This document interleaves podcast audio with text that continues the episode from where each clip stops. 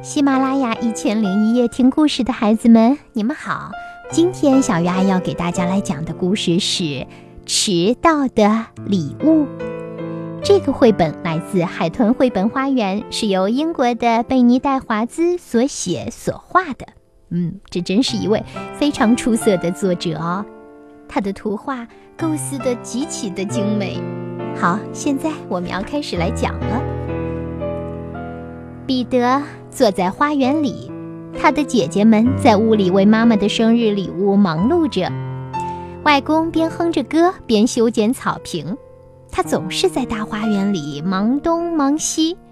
外婆就更忙了，她一会儿去屋外取下晾干的衣服，一会儿又赶回屋里去。每个人都有忙不完的事儿。彼得还闻到厨房里传来阵阵饭菜的香味。外婆做的菜闻起来总是那么香，吃起来也永远那么的可口。可是，彼得却一直在犯愁：我该为妈妈准备什么生日礼物呢？小男孩苦恼地走进屋里，他的姐姐凯蒂坐在厨房的桌子旁边，正在为妈妈的生日画一幅画。我能帮你画画吗？彼得问。当然不行，你不知道我要画什么。你还是去看看能不能帮帮安吉拉，她在储藏室为妈妈烘焙生日蛋糕呢。凯蒂对他说。彼得只好走进储藏室，他看到安吉拉正在从架子上把面粉袋拽下来，面粉末掉的到处都是。彼得问。我能和你一起做生日蛋糕吗？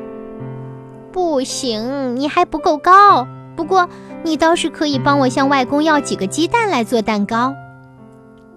这时候，外婆拿着扫帚和簸箕路过厨房，笑眯眯地看着姐弟俩。彼得在花园深处找到了外公，外公认识各种蝴蝶和飞蛾，还知道很多鸟的名字。彼得特别崇拜他。最重要的是，外公从来不发脾气。外公，安吉拉需要几个鸡蛋给妈妈做生日蛋糕。他和外公一起在鸡窝里找到了四个藏在稻草下的鸡蛋。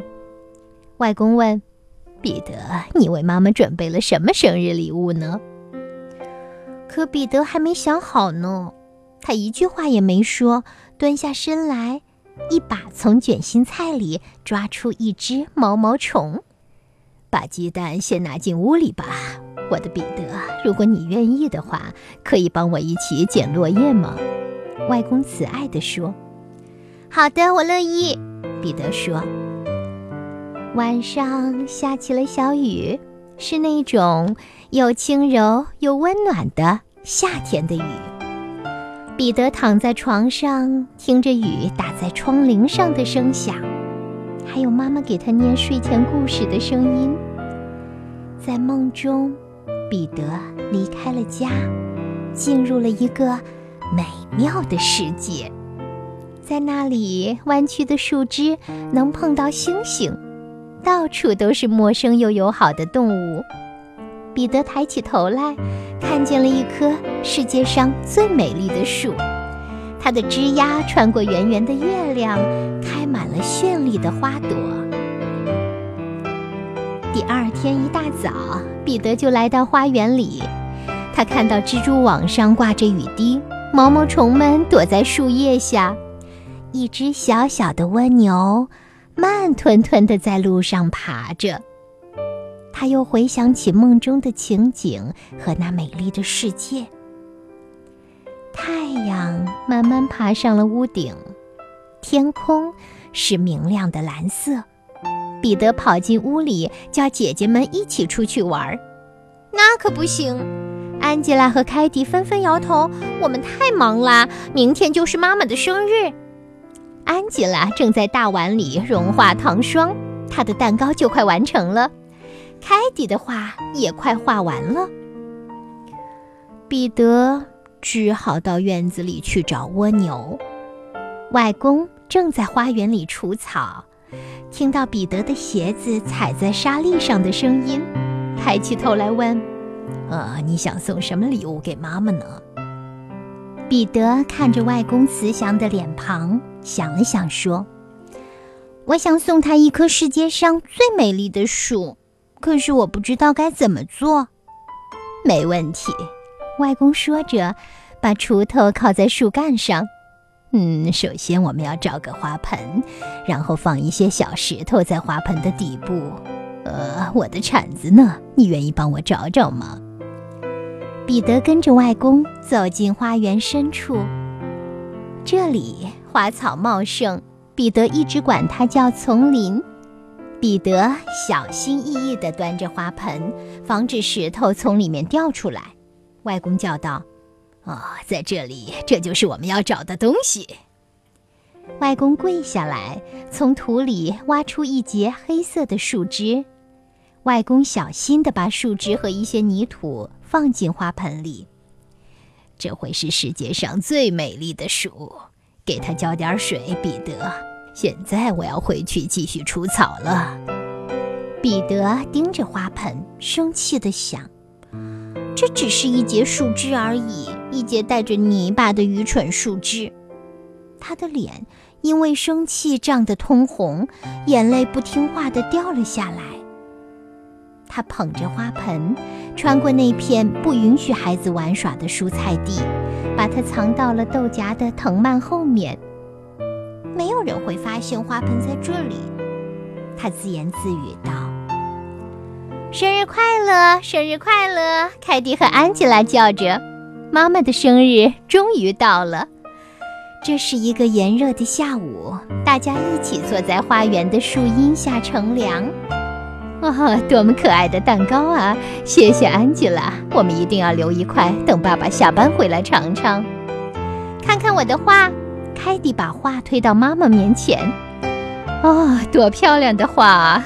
谢谢你，凯蒂。彼得发现凯蒂和安吉拉都在看着他，他慢慢地挪到妈妈旁边，抬起头看着妈妈的脸，他感到。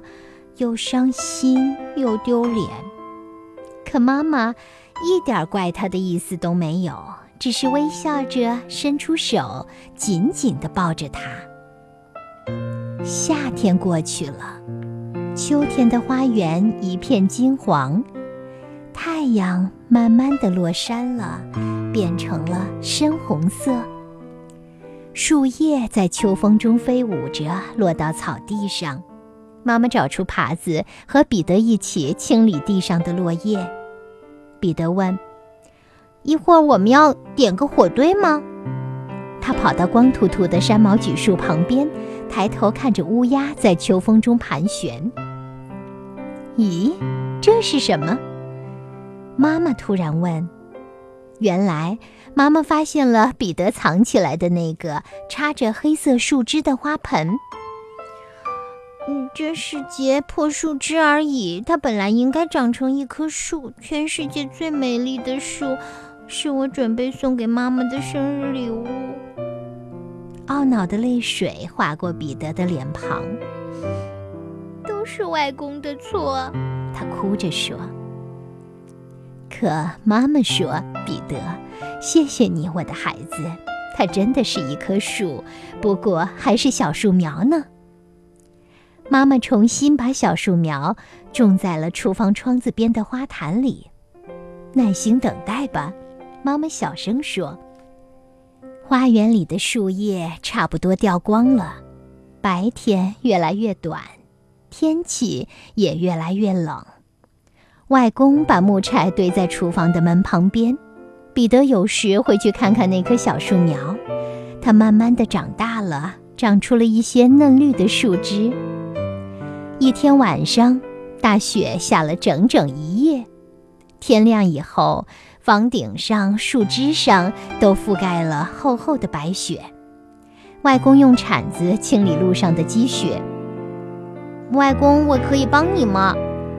彼得有点不好意思地问。当然了，我的孩子，如果你能帮忙，那真是太好了。积雪。几乎覆盖了整个路面和花坛。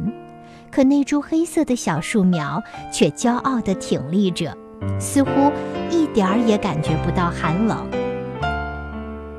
一天清晨，妈妈对彼得说：“彼得，穿上靴子跟我出来吧，我有好东西给你看。”彼得跟着妈妈走过雪地，来到了厨房的窗户旁边。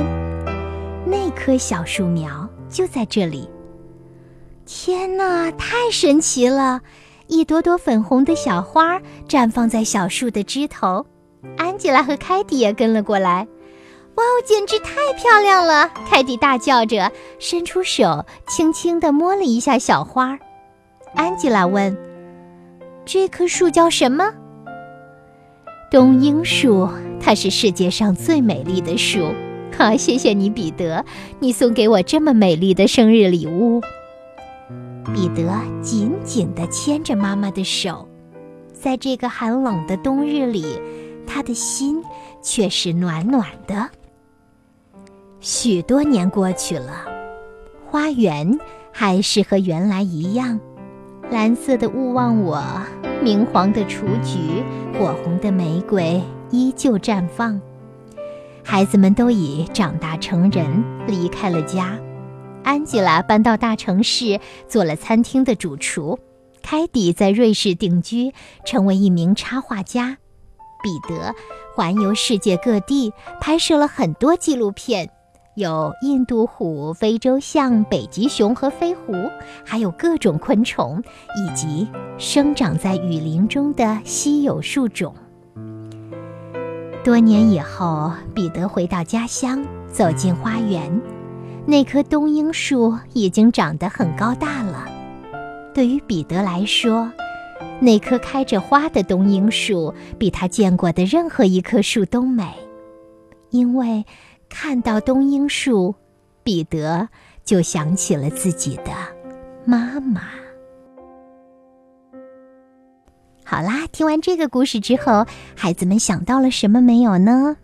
嗯，有些礼物是需要等待的，等待它的花开，就像现在爸爸妈妈每天都在等待你渐渐的越来越懂事。嗯，你是他们最最好的礼物，超级宝贝。对了，如果你喜欢听小鱼阿姨讲故事，发现了一个故事之后呢，可以顺藤摸瓜。目前呢，在喜马拉雅小鱼阿姨的频道上，有一百零一个专辑，三千多个声音，他们分别针对不同年龄段的孩子，包括成年人也有。嗯，比如说对于低龄段的小鱼阿姨，特别推出了一些小诗、小儿歌。嗯，对应的年龄两三岁到五六岁，然后还有绘本，还有适合小学生听的作文。以及老师的点评，还有一些非常优秀的经典的儿童长篇小说，像是《雾都孤儿》《童年》《神秘岛》嗯，《哈克贝里费恩历险记》等等等等。另外呢，小丫也特别的注重经典国学的内容，所以我们开讲了《大学》《中庸》，还有《世说新语》以及《易经》。另外呢，针对孩子们的爸爸妈妈，小鱼阿姨也有两个专辑，一个是《晚安宝贝，我们读书吧》，还有另外一个专辑是《心理调频》。那这些呢，都是小鱼阿姨多年来积累的节目，希望他们能够带给孩子们和家长们一个美妙的声音世界。谢谢大家。